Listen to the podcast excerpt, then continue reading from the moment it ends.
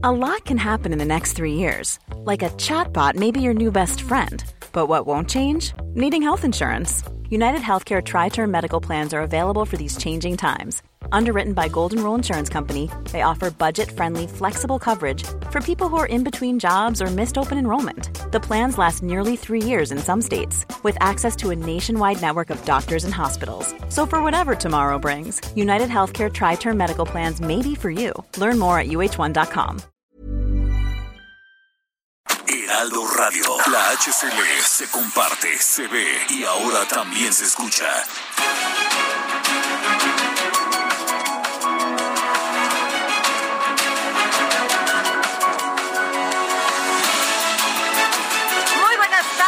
¿Cómo están? Los saluda con mucho gusto Adriana Delgado. Nos escucha usted por la 98.5 FM del Heraldo Radio. Y quiero decirles que tenemos una entrevista muy importante por lo que aclara y comenta Jonathan Heath, que es subgobernador del Banco de México y aclara señalamientos del presidente Andrés Manuel López Obrador sobre el interés de Banjico a otorgar remanentes en tema de vacunación. Nos vamos a la entrevista. Realizó sus estudios de posgrado en economía en la Universidad de Pensilvania, de donde obtuvo el grado de maestría en economía y presentó los exámenes doctorales en economía monetaria y economía internacional. Tiene acumulados más de 35 años de experiencia en el análisis de la economía mexicana y sus perspectivas, tiempo durante el cual fue economista principal de México para varias instituciones financieras globales y consultorías internacionales. Ha sido profesor en diversas universidades y conferencista sobre las perspectivas de la economía mexicana y América Latina en más de 20 países. Ha escrito más de 2.000 artículos que han aparecido en más de 60 periódicos y revistas, tanto en México como en el exterior. Tuvo una columna semanal en la sección de negocios del periódico Reforma desde 1995 hasta principios del 2019. Sí, les estoy hablando de el subgobernador del Banco de México, Jonathan Heath. Muy buenas tardes, Jonathan. ¿Qué tal? Muy buenas tardes. Jonathan, eh, hemos estado viendo en esta semana un gran debate en especial del presidente Andrés Manuel López Obrador, que pues, dice que el Banco de México pudo destinar una parte del remanente a ayudar para las vacunas, recursos etiquetados, y señaló que el banco sí otorgó remanentes al gobierno que le recibió. Usted ha publicado varios tweets donde menciona que México es uno de los países más transparentes al publicar el saldo de sus reservas internacionales cada semana junto con sus estados financieros en un boletín semanal, en el boletín semanal del Banco Central explica que la variación en la reserva sí fue por una revaluación de activos o por compra de dólares. ¿Qué nos dice usted respecto a esto? Yo creo que es muy importante señalar que la propia ley dice que aunque hubiéramos entregado reglamentos al gobierno federal, no se podían utilizar para la compra de vacunas. Más bien, la ley marca claramente sería para disminuir la deuda pública y quizás para también contribuir al fondo este, de, ingresos fiscales o si el gobierno en un futuro le falta eh, dinero no puede tomar decisiones. Eh, sin embargo, es muy importante este, señalar que eh, el hecho de que no se encargó remanente fue porque el tipo de cambio se revaluó entre abril y diciembre. Y con eso, este, los remanentes posibles que les pudiéramos haber entregado, pues no, existieron, no se materializaron. Y el tipo de cambio hubiera terminado a fin de año, este, como estaba en abril, es muy probable que hubiéramos entregado quizás un poco más de unos 400 mil millones de pesos sin embargo, lo que es muy importante es que gracias a que disminuyó un tipo de cambio entre abril y diciembre, el, el valor de la deuda externa pública ya evaluado en pesos, se ahorró el gobierno 3.9% casi 900 mil millones de dólares. Entonces, mucho mejor que no hubiera habido remanentes y que la deuda este, disminuyó este, 900 mil millones de dólares, aunque la deuda no hubiera disminuido, le hubiéramos dado 400 mil este, millones de pesos al gobierno y de todos modos el gobierno hubiera salido perdiendo con 500 mil millones de pesos. Entonces, ¿qué fue mejor? Mucho mejor que no hubiera habido remanente, porque le ahorramos más dinero al gobierno federal gracias a que se apreció el tipo cambio. Claro. Este, sin embargo, está este debate político e incluso el presidente ha declarado que pues en el Banco Central debe de haber alguien que entienda la dimensión social y sobre todo partidario de la economía moral. ¿Usted cómo entiende esto, Jonathan? Sí, yo creo que todos entendemos, entendemos la, la economía moral en el sentido de que es muy importante en nuestras acciones de política monetaria y lo que hacemos en el banco apoya a la economía del pueblo. Y eso pues es que lo hacemos asegurando el poder adquisitivo que se pueda mantener y que no se vaya mermando con una inflación muy elevada. Y entonces la política monetaria está dirigida específicamente a eso, a que la gente puede, este, en la medida posible, su poder Yo creo que ahí sí estamos totalmente de acuerdo. Ok, y Jonathan, estamos hablando con el gobernador del Banco de México, Jonathan Heath, y de este Jonathan, usted ha dicho que la economía va a crecer. ¿Por qué dice usted esto?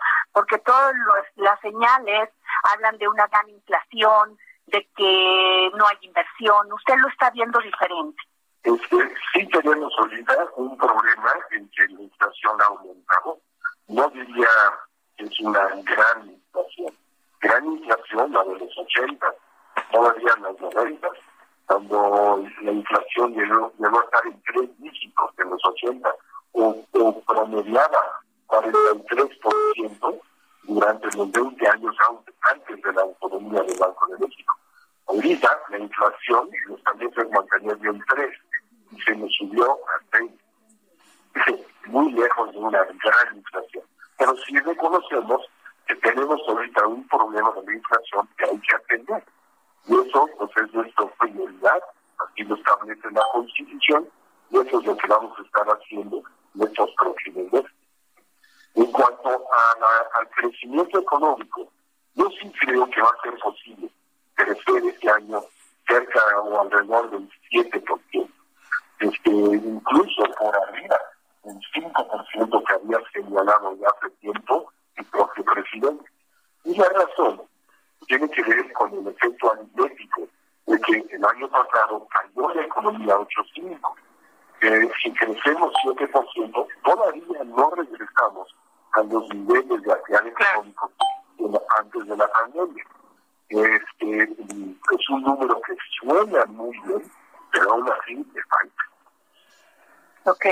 Y Jonathan, se acaba de presentar la minuta de la reunión de la Junta de Gobierno del Banco de México con motivo de la decisión política monetaria anunciada el 13 de mayo del 2021.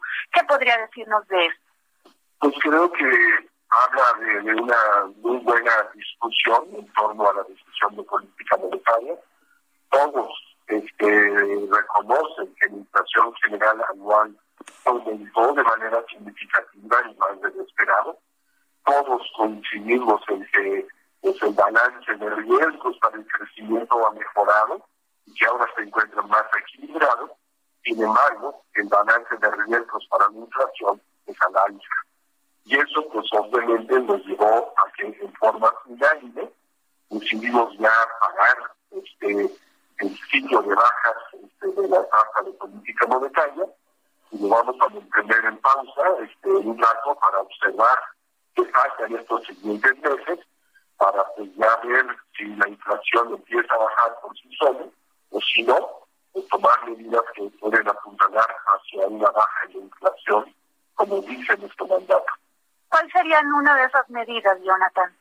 Pues este, si vemos que la inflación no cede y se alza, pues tendríamos que iniciar un ciclo análisis en las tasas de política monetaria uno de los instrumentos más comunes que siempre estamos valorando, precisamente en este combate a la pues, le agradezco muchísimo, Jonathan Heath, gobernador del Banco de México, que nos haya tomado la llamada para el dedo en la llaga. Un placer, muchos saludos y saludos a sus Gracias, muy amable. Pues bueno, escucharon a Jonathan Heath, su gobernador del Banco de México, y nos vamos con esta entrevista que le realicé a David Monreal, candidato a la coalición Juntos. Hacemos historia. Y bueno, tengo en la línea al candidato de la coalición Juntos Hacemos Historia al gobierno de Zacatecas, don David Monreal. ¿Cómo está David? Muy buenas tardes. Buenas tardes Adriana, buenas tardes a todo tu auditorio. Me da gusto saludarles a través de la magia de la radio, que aprovecho para mandar un saludo a todos mis paisanos zacatecanos donde se encuentren en Norteamérica o al interior de la República, porque sé que es muy escuchado tu programa, Adriana. Muchas gracias, don David Monreal. Y decirle que antes no le podía decir candidato, pero ahora sí ya le puedo decir con todas las, todas las letras candidato por esta alianza. Juntos hacemos historia al gobierno de Zacatecas. Don David Monreal, usted hizo una propuesta el 24 de abril sobre un decálogo para la transformación de la economía de Zacatecas. ¿Cuál es este decálogo? Primero deseo este, informarte, Adriana, que los decálogos que he ido construyendo es eh, en razón de mi visión de ir profesionalizando nuestra sociedad. Y llamé, construí una serie de colectivos, le llamé el colectivo de la salud, colectivo de la educación, colectivo magisterial y desde luego el colectivo económico. Ello les pedí tres cosas fundamentales. Una, que me ayudaran a organizar a toda la parte de comercio, de empresa, de industria, para ir a, arribar a la conducción social de nuestro Estado. Dos, que me ayudaran a revisar la política pública que se ejerce, se implementa con la relación a la economía de Zacatecas. Y tres, me ayudaran a construir la nueva política pública para el desarrollo económico de nuestro Estado. Y concluimos, uno, incrementar y reorientar el presupuesto de las diferentes secretarías relacionadas con los sectores económicos aquí en nuestro Estado. Dos, permear el impacto económico de la actividad minera en la sociedad zacatecana. Por eso estamos planteando dos cosas muy concretas. Proveeduría de recurso humano y de recurso material. Y estamos planteando la transformación de la materia. Con estas dos acciones pretendemos hacer toda una cadena virtuosa en beneficio de la economía de nuestro Estado. Tres, estamos planteando impulsar programas de desarrollo de proveedores para la integración de MIPIMES locales. Y estamos planteando que para la minería nos den oportunidad las empresas de que sean zacatecanos los proveedores, sin demérito de los inversionistas de otros estados, estamos y debemos de hacer lo mismo en el gobierno del estado, con las compras, con los servicios, con la obra, con la acción, en cara solo de eh, dinamizar la economía de nuestro estado. Y cuatro, deseo fomentar un programa de apoyo para la creación de nuevas empresas en tecnología, innovación y creatividad en todo nuestro estado. Nosotros hemos convencidos de que podemos apostarle al conocimiento.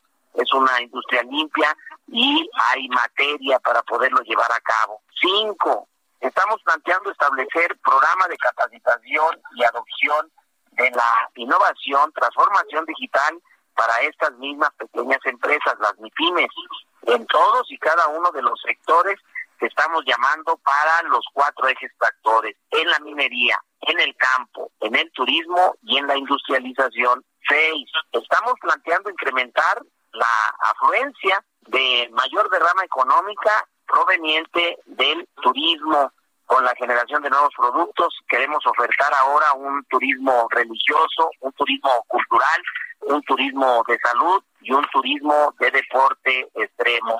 Nuestro estado se presta bien, tiene maravillas en su naturaleza, tiene templos muy bonitos y tiene una gran calidad eh, y conocimiento en el ramo de la salud. Muchos médicos, especialistas, pero es todo un proyecto el que pretendemos desarrollar, Adriana. Y siete, aumentar la competitividad del estado como un atractivo para instalar empresas tanto locales como en extranjeras. Nosotros somos un estado con una enorme eh, vocación o con una enorme migración. Aquí se estima que hay cuando menos un millón y medio de zacatecanos en Norteamérica, en el vecino país. Solo para que quienes nos escuchen se den una idea, aquí somos un millón setecientos.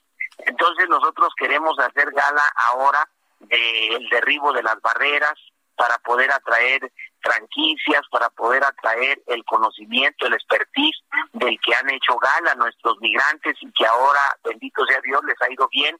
Son empresarios exitosos, son empresarios fuertes en aquel vecino país y tienen interés de venir a hacer empresa acá en Zacatecas. Y para ellos queremos ofrecerles seguridad jurídica, queremos ofrecerles seguridad para que tengan confianza en la inversión que harán acá en nuestro estado. Ocho, queremos fortalecer un verdadero ecosistema de emprendimiento en Zacatecas que permita dar paso al talento, a la creatividad de las jóvenes, de los jóvenes, de la mujer. Estoy anhelando una sociedad incluyente, progresista, que nos lleve a la búsqueda del bienestar y nosotros creemos que si ponemos una gran parte a través del recurso público a disposición del joven y de la mujer, serán dos palancas para la transformación. Por eso, en varios de los rubros económicos ya he decidido, voy a destinar hasta el 30% del presupuesto asignado, dependiendo del área que se trate, solo para proyectos de mujeres, de mujeres y de jóvenes.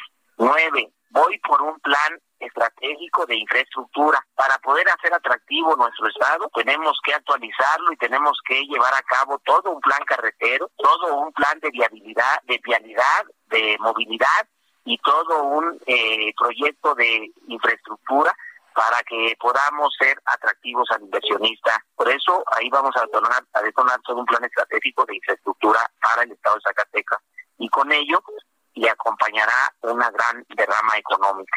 Y diez, vamos por la creación de un programa emergente también para la recuperación económica post-COVID, post-COVID, que ha hecho mucho daño el cierre de los negocios, del comercio, particularmente en la bizarra capital, donde prácticamente se vivía una gran parte de familias del turismo y que en este COVID nos obligó a cerrar y sí hubo una caída económica y para ello estamos diseñando un plan para ir al rescate del restaurantero, del hotelero, del taxista, de los servicios y del comercio. Ese, ese es el decálogo que estamos ofreciendo para la transformación de la economía en nuestro estado, de Zacatecas, Adriana. David Monreal, usted ha dicho que una parte de la política de seguridad de su gobierno será pues la incorporación de la Guardia Nacional en los 58 municipios del estado y es que estamos viendo últimamente pues una escala de violencia en varios estados por el tema de la delincuencia, del narcotráfico. ¿Cómo va usted a prevenir y combatir esto? Bueno, son dos las acciones fundamentales. Una, que sí vamos a atender la causa, porque no debemos de olvidar qué originó toda esta inseguridad porque la pobreza, la desigualdad, la falta de oportunidad nos llevó y nadie podrá negarlo a esta inseguridad que está azotando los pueblos de Zacatecas y del país. Por ello ahora toda la política pública que estoy intentando construir y que voy a implementar estará orientada a la recuperación de la paz social y de la tranquilidad. Entonces, por un lado, vamos a atender las causas, las causas que están originando y dañando y que incrementaron esta inseguridad que tiene azotado a los pueblos. Y por el otro, desde luego, el combate, porque no puedes permitir que siga creciendo y para ello decidí armonizar, porque no puede sino multiplicar las acciones para buscar soluciones y por eso decidí acogerme al Plan de Seguridad Nacional y estoy solicitando cobertura universal o cobertura total del territorio en Zacatecas con la presencia de Guardia Nacional en los 58 municipios. En una de las últimas visitas que hiciera el presidente es un planteamiento que ofreció y yo he decidido tomarle la mano de que pongamos atención para la cobertura y brindarle esta seguridad al ciudadano. Y por el otro, también en la misma materia de combate, voy a poner bajo coordinación a la Secretaría de Seguridad para que operativos, combate y inteligencia en materia de seguridad en la búsqueda de la paz y la tranquilidad de Zacatecas esté armonizada, que esté coordinada, no descoordinada, porque también los cuerpos policíacos le han hecho daño a la sociedad en sus diferencias, en sus operativos. Ha llegado el momento de poner orden para poder juntos resolver este asunto. Entonces es mucho el trabajo en materia de seguridad que vamos a hacer aquí en Zacatecas. Y otro punto importante, David Monreal, el candidato de la alianza Juntos Hacemos Historia, el tema del campo. Estamos viendo una sequía terrible, ocasionando más pobreza en el campo. Sí, es una sequía que yo espero este año sea más bondadoso, generoso, porque la sequía se agudizó, porque en este nuestro estado, como en el país, tiene acá ya va a ajustar, si mal no recuerdo, 10 meses que no empezaron a hacer presencia las primeras lluvias y eso ha ocasionado que el nivel de los mantos acuíferos se disminuya.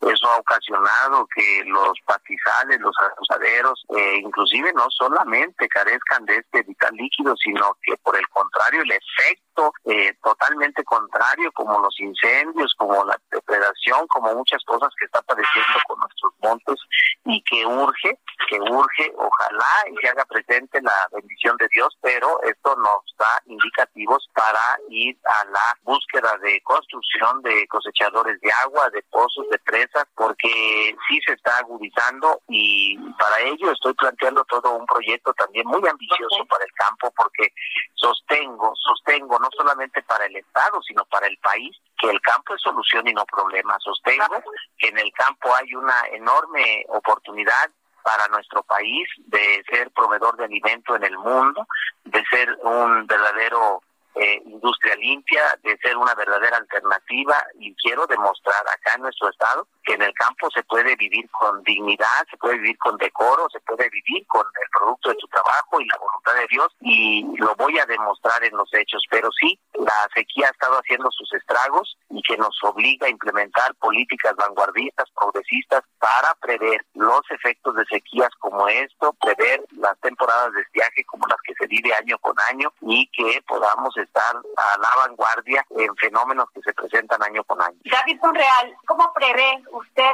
el 6 de junio? ¿Cómo lo vislumbra? ¿Cómo vislumbra la jornada electoral en Zacatecas? Bueno, pues yo veo una gran civilidad en la parte ciudadana, veo para nuestro movimiento una gran esperanza, un gran momento, en la humildad también lo expreso, sé que eh, es un momento sumamente importante yo le he pedido que a la gente que me acompaña en la lucha, que no nos confiemos, que trabajemos a pesar de que todas las encuestas desde que arrancamos nos han eh, otorgado el beneficio del triunfo, el beneficio de salir adelante, yo sigo trabajando día con día, día con día, porque es superior la causa y porque no es una elección cualquiera. Estamos hablando en el caso de Zacatecas, que será el parteaguas de la historia y será una nueva oportunidad y será para una nueva transformación social. Y Zacatecas estará a la altura de la historia. Zacatecas tendrá un buen proceso el día 6 de junio y desde luego yo estoy previendo que nos vamos a alzar con la victoria.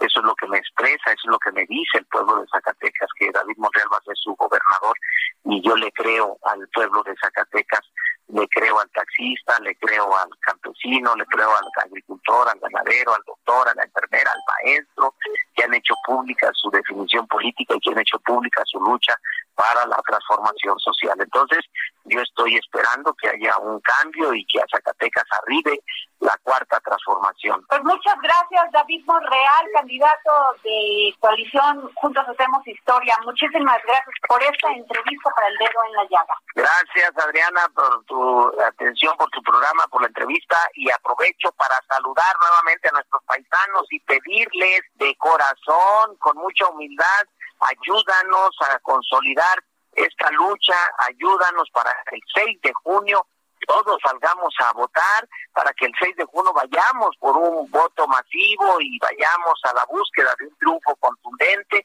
que nos dé origen a la nueva sociedad, a la nueva gobernanza y pedirles a nuestros amigos que no nos que no lo olviden, que no lo olviden, la tercera, la tercera es la vencida y amor con amor se paga. Muchas gracias, Adriana, y gracias a tu auditorio. Bueno, pues ahí está la entrevista con David Monreal y regresando del corte tenemos aquí en cabina a Beatriz Rivas, escritora, gran escritora mexicana, ¿sí? Hashtag yo soy su fan.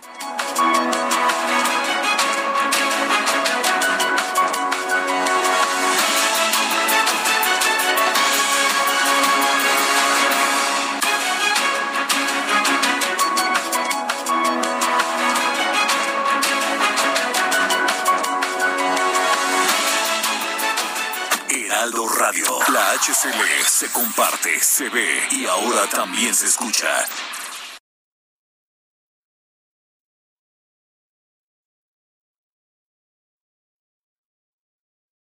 Heraldo Radio, la HCL se comparte, se ve y ahora también se escucha. Adriana Delgado en su cuenta de Twitter en arroba Adri Delgado Ruiz. Y envíanos tus comentarios vía WhatsApp al 55 25 44 33 34 o 55 25 02 21 04.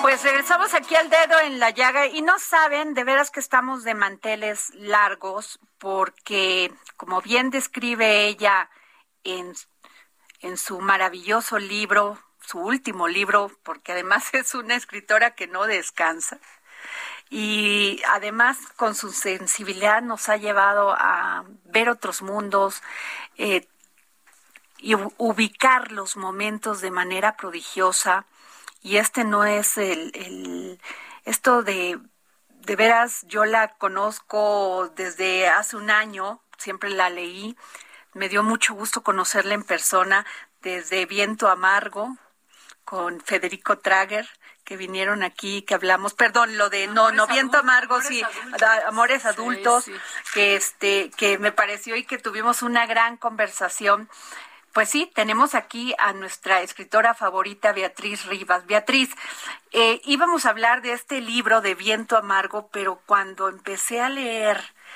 este lo que no he dicho, híjole, ¿qué te puedo decir? Me identifiqué tanto contigo desde lo que vivimos aquí los mexicanos, desde el temblor y todos los temblores, no solamente políticos, sino de veras de todos los, en todos los sentidos, es leerte a ti y que nos entregues esa, pues, ¿cómo te diría? Es una autobiografía, es algo que una mujer siente con el alma llena de pasión, a veces de fe, a veces de esperanza, lo que se vive en estos momentos en México.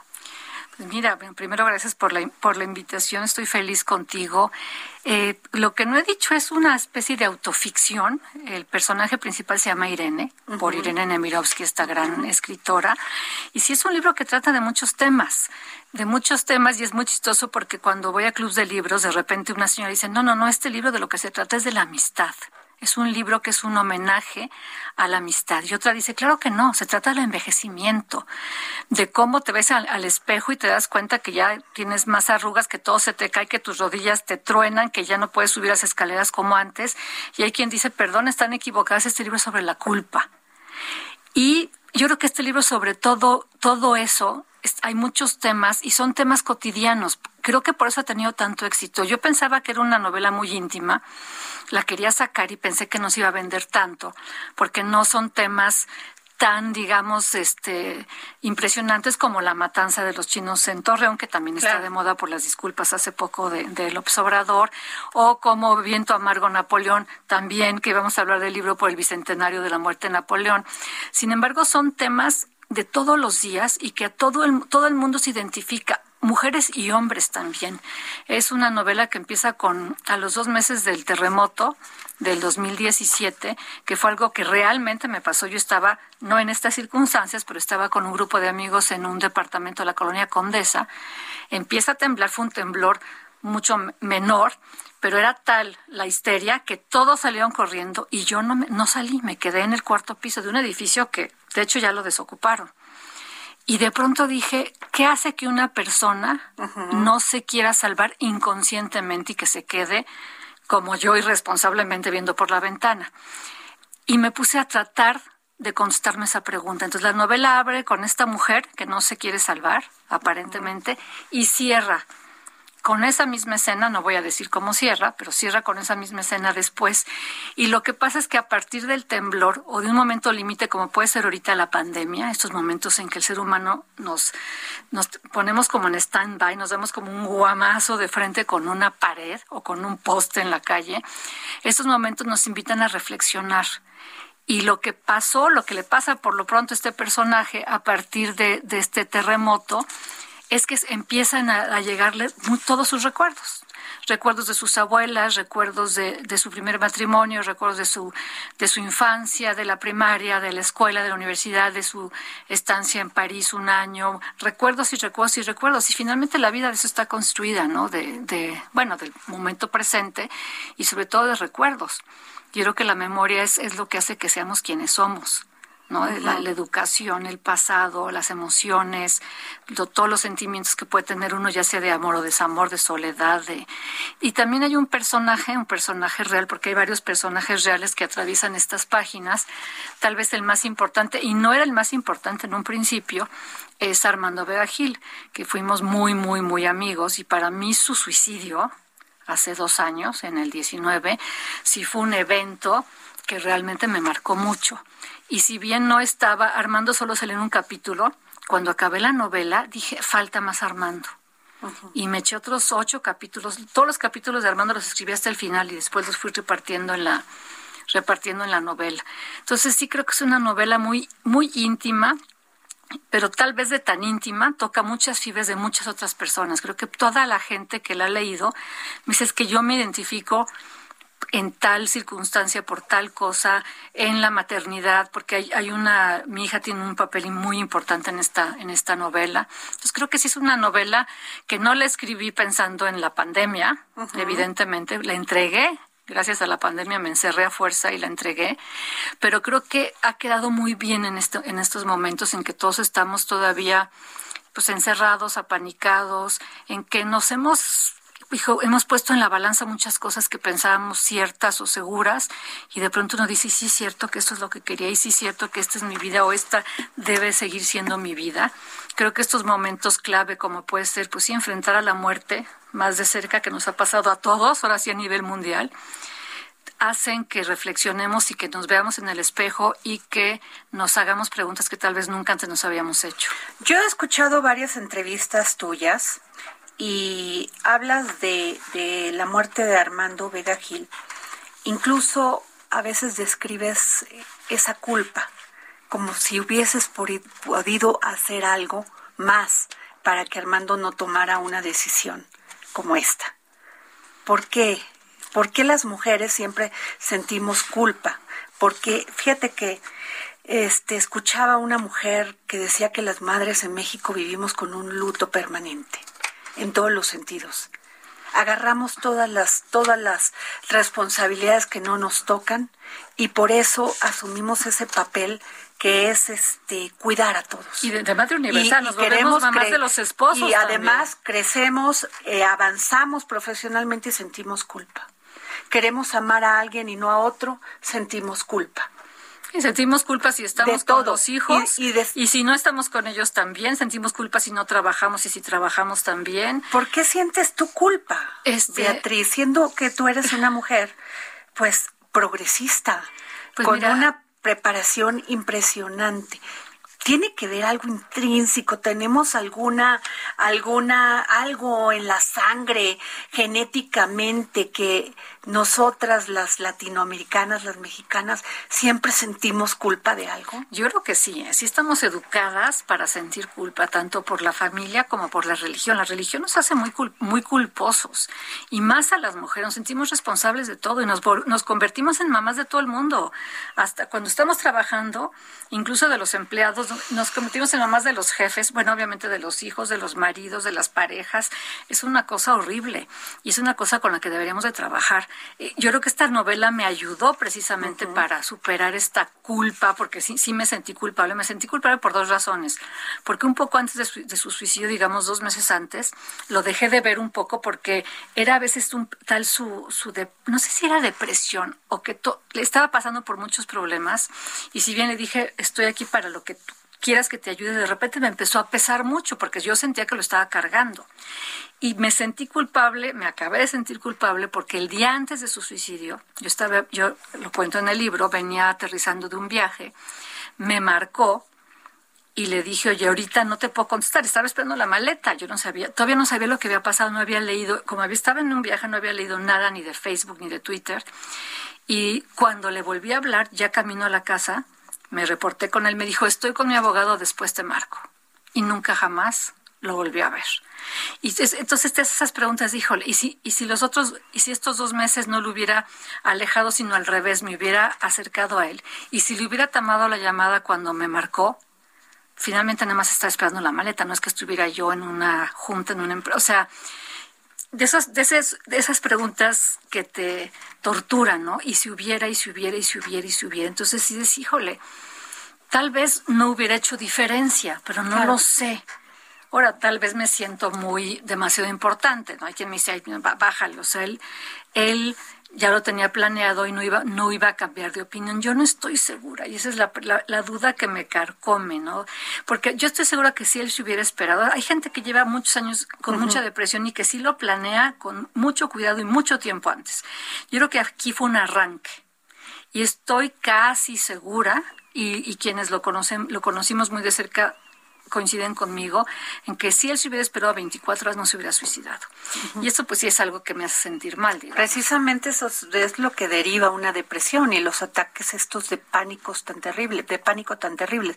Beatriz, pero sin duda, como bien lo describes, estamos pasando una época muy difícil. México eh, o si no nos deprimimos por las, las crisis económicas, nos deprimimos por los malos gobiernos, por los gobernantes insensibles, nos deprimimos porque hay un terremoto terrible, nos cambia la vida, nos cambia todas nuestras emociones y ahora una pandemia donde veíamos que los países avanzados ya vacunaban a todo mundo, y aquí seguimos, aquí seguíamos esperando eh, la dichosa vacuna. Eh, gente adulta como yo, que decimos, híjole, es que como bien lo dices hace un minuto, el tiempo pues se va, no tiene precio. Y cada minuto que sentimos que podemos perder ya es una cuenta para atrás. Claro.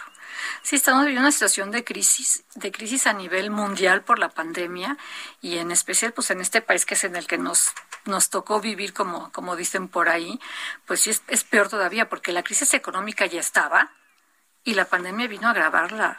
Entonces no solo es la preocupación de cuánta gente que se está quedando sin empleo, que ha perdido sus negocios, que pues no tiene con qué alimentar a su familia y además el miedo constante todos vivimos siempre con la muerte al lado. Y además, pero, con la incertidumbre, que es terrible.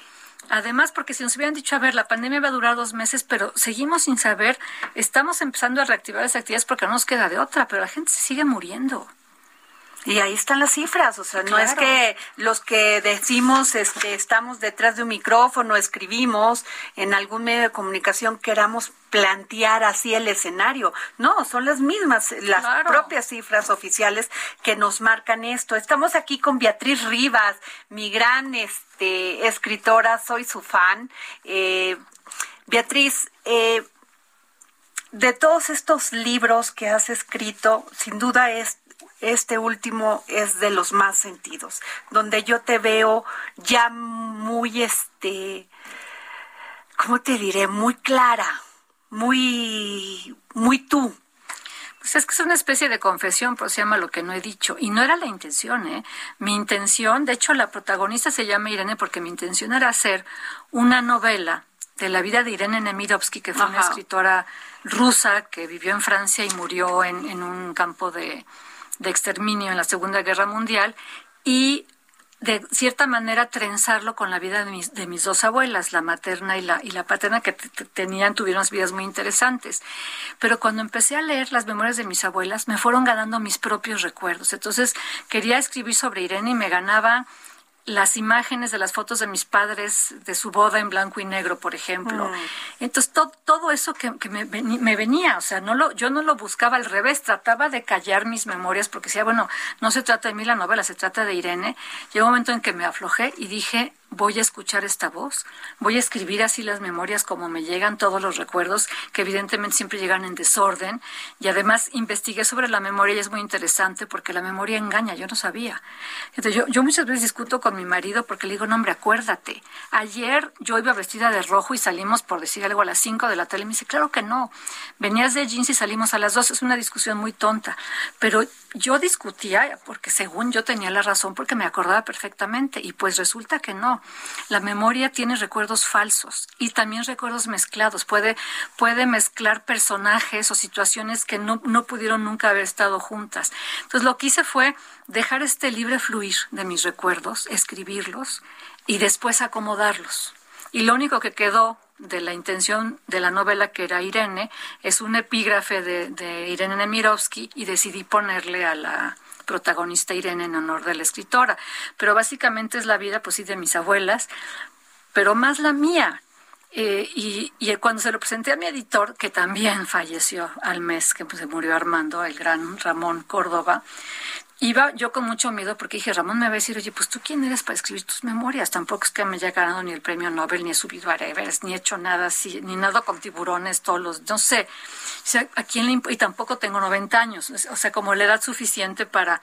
Pero Ramón me dijo, está muy bien, porque eso es lo que siente cualquier persona. O sea, hay muchos temas, el miedo al envejecimiento, la, el, reconocer que la maternidad y las mujeres además tenemos un proceso terrible que no ha sido un tema de salud pública que es la menopausia. También. La menopausia es una de las etapas más difíciles para claro, las mujeres. se empieza a pasar todo lo, lo de menos son los bochornos. Lo de menos. Lo de menos son los bochornos. Entonces sí hay muchos temas pues que creo que a todos uno o dos nos tocan, ¿no? E, e, ese miedo ante un terremoto, ese miedo de la muerte, e, el poder de la amistad. Pero no ves, no sientes, a veces entiendo todo esto que nos burlamos de la muerte.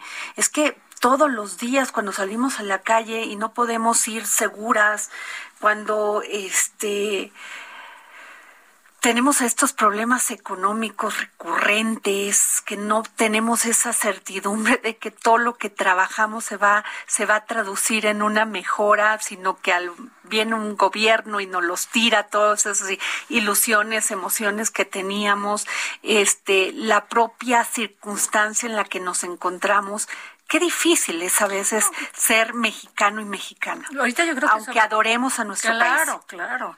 Yo creo que todas las mujeres sí nos encontramos en una situación terrible en la pandemia, una por la violencia, la violencia familiar. Nada más eso.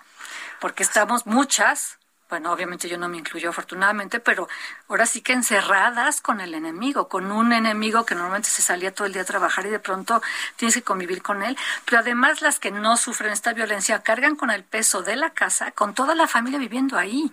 Y de pronto pueden tener tres, cuatro hijos todos en escuela en línea, en una casa pequeña. O sea, creo que si, si a todos nos ha sido difícil pasar esta pandemia, para mí las mujeres han cargado todavía más peso. Sí, es terrible. Y Beatriz, estamos hablando con Beatriz Rivas, escritora. Eh, este libro que hiciste sobre este, este, pues, ¿qué sería? Este genocidio de la comunidad china en Torreón, Coahuila que este además acaba de pedir disculpas, perdón el presidente, disculpas y perdón a esta comunidad por esto que pasó, que fueron más de 300 chinos, ¿no? Más, fue casi el 80% de la población de chinos en Torreón. Ahora, no solo fue ese evento, que ese evento es terrible porque sí fue un genocidio, un genocidio de la población, no solo de los militares, sino de los mismos pobladores por venganza, por coraje de que los chinos les iba muy bien, por, por ese, esos odios y esos prejuicios y esa intolerancia ante, ante lo diferente, porque pues los chinos no tenían la religión católica, eh, trabajaban los domingos, empezaron a volverse muy prósperos porque trabajaban como trabajaban de lunes a domingo, entonces pues sí, es, ese genocidio fue terrible, pero lo impresionante, porque yo cuando me enteré de este genocidio pensé que era algo nada más que había pasado en Torreón. Fue algo que pasó en todo el norte de, de la República, pero además que el gobierno digamos que lo propuso. Es una historia horrible porque el mismo gobierno es el que trae a los chinos. Porfirio Díaz quería que llegaran europeos y blancos y de ojos verdes, ¿no? A poblar. Y como ningún europeo de ojos blancos y de ojos blancos, de ojos verdes y piel blanca quiso venir, entonces le ofreció al gobierno chino que, que mandara chinos para trabajar en México. Entonces nosotros los pedimos, no es que hayan llegado ni a invadir, llegaron con permisos a trabajar. Y nosotros mismos empezamos a hablar pestes de los chinos. Hizo una liga antichina se publicaban en los periódicos mentiras de los chinos, decían que contagiaban enfermedades, que, bueno, a las mujeres que se llegaban a casar con chinos no las dejaban caminar por las banquetas y les escupían en las calles. Entonces, claro que este odio se fue acrecentando, se fue incrementando, pero en gran parte por culpa del gobierno y por culpa también de los empresarios este, antichinos. Entonces, es un, es un, es un pasaje de la historia que yo no conocía y que mucha gente desconoce. Ahí sí, gracias a, a López Obrador, se ha por lo menos hablado un poco más del tema. Este, porque pues sí asesinamos a los chinos solo por ser chinos. nada más y nosotros siempre decimos hablamos de racismo de de lo que pasa en otras partes del mundo y nunca vemos lo que ha pasado aquí. Bueno, de hecho, cuando estaba yo escribiendo este libro, estaba Trump, no me acuerdo si todavía en campaña, y entonces, ¿te acuerdas cuando fue cuando dijo que los mexicanos todos éramos corruptos y rateros? Nos quejamos, y claro, qué bueno que nos quejamos. Nos quejamos de cómo tratan a nuestros conacionales en Estados Unidos y no nos damos cuenta cómo tratamos nosotros a los extranjeros. Ahora mismo a los haitianos, nicaragüenses, bueno, los centroamericanos que pasan por México para tratar de llegar a Estados Unidos, muchos están esclavizados, esclavizados con grilletes, como si fuera la Y si bien les va, porque si no lo agarran los, los narcotraficantes y van, los matan, los, los, ponen a hacer algo, ya después ahí están todas estas y todos los los este las desapariciones que hay en Veracruz, las o sea, es terrible. Que es terrible. De, hecho, en este libro lo que quise hacer es tomar este genocidio en Torreón en particular como excusa para hablar en general de este tema de racismo, prejuicio e, intolerancia. Entonces, entre los capítulos, porque aquí cuento la historia de un chino que se llama She Yan, que sobrevive a esta masacre, pero que ve cómo matan a su papá, a su tío y a su hermano, pero lo mezclo con que cada X páginas hay una página que se llama Periplo Migratorio. Y voy hablando de migraciones, pero desde hace mil años hasta las de hoy en día. Entonces salen como si fueran noticias, casi casi desde los egipcios hasta los mexicanos, que ya sabes que encontraron un camión con no sé cuántos cuerpos, ya de no sé qué desierto. Entonces salen cada X periplos migratorios, que es una manera de decir, esto que pasó y que decimos, híjole, qué horror, y pasó hace 110 años, sigue pasando hoy en día. Bueno, en los sirios, los sirios que tratan de llegar Sí, de Europa, los turcos que tratan de llegar bueno, que acaba de pasar que iban en balsas y que se ahogaron varios. Es terrible. ¿Por qué seguimos viviendo esto, Beatriz? ¿Por qué no a la inclusión? ¿Por qué este tema todavía de las fronteras? Yo creo que los, en esencia los seres humanos todavía somos muy salvajes o muy primitivos o muy actuamos mucho. Yo creo que el ser humano en general le tiene miedo a lo que es diferente, que creo que eso es normal. O sea, tú, cuando ves a alguien muy distinto a ti, te bases para atrás porque sabes que hay un riesgo. Y nos negamos a reconocer que en esencia somos iguales. Entonces, odiamos a lo diferente. Bueno, por ejemplo, hoy, hoy que a mí me preocupa mucho, creo que en México se está creando también un ambiente muy de, odio hostilidad entre totalmente comillas chairos y fifis o entre ricos y pobres o entre pro o contra AMLO. Que, es lo mismo que hizo Trump dividió a su sociedad, nomás que ahí sí reaccionaron. Que nos está haciendo mucho daño. Pero también los ciudadanos creo que somos cómplices y también es culpa nuestra. O sea, creo que creo que los seres humanos y bueno, los mexicanos tenemos también ya que vernos al espejo y tomar nuestra propia responsabilidad en lo que pasa, ¿no?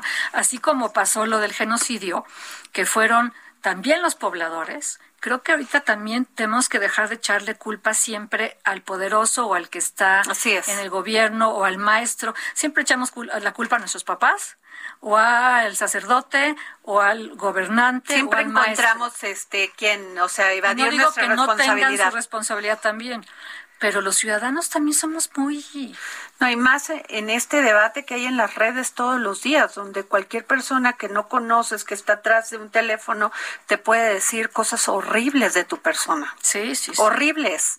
Sí, avientan la piedra y esconden la mano. Y tú eres comunicóloga, o sea, entiendes la profundidad que puede tener un mensaje de racismo y sí, Sí, yo creo que los seres humanos somos, en esencia, somos intolerantes, pero yo lo decía mucho cuando estuve promoviendo este libro, ¿no? Se nos da por pensar cosas así siempre. El chiste es saber que no está bien y que se nos prende un foco que nos diga, a ver, a ver, a mí me pasó cuando las Torres Gemelas, no me acuerdo a qué viaje fui, y llegó un señor al avión que era musulmán con su mochila y, y dije, trae una bomba pues eso es prejuicio. O sea, solo por ser musulmán iba a traer una bomba. Claro que no traía una bomba, pues traía su comida el pobre señor, ¿no? Todos tendemos a hacer ese tipo de juicios.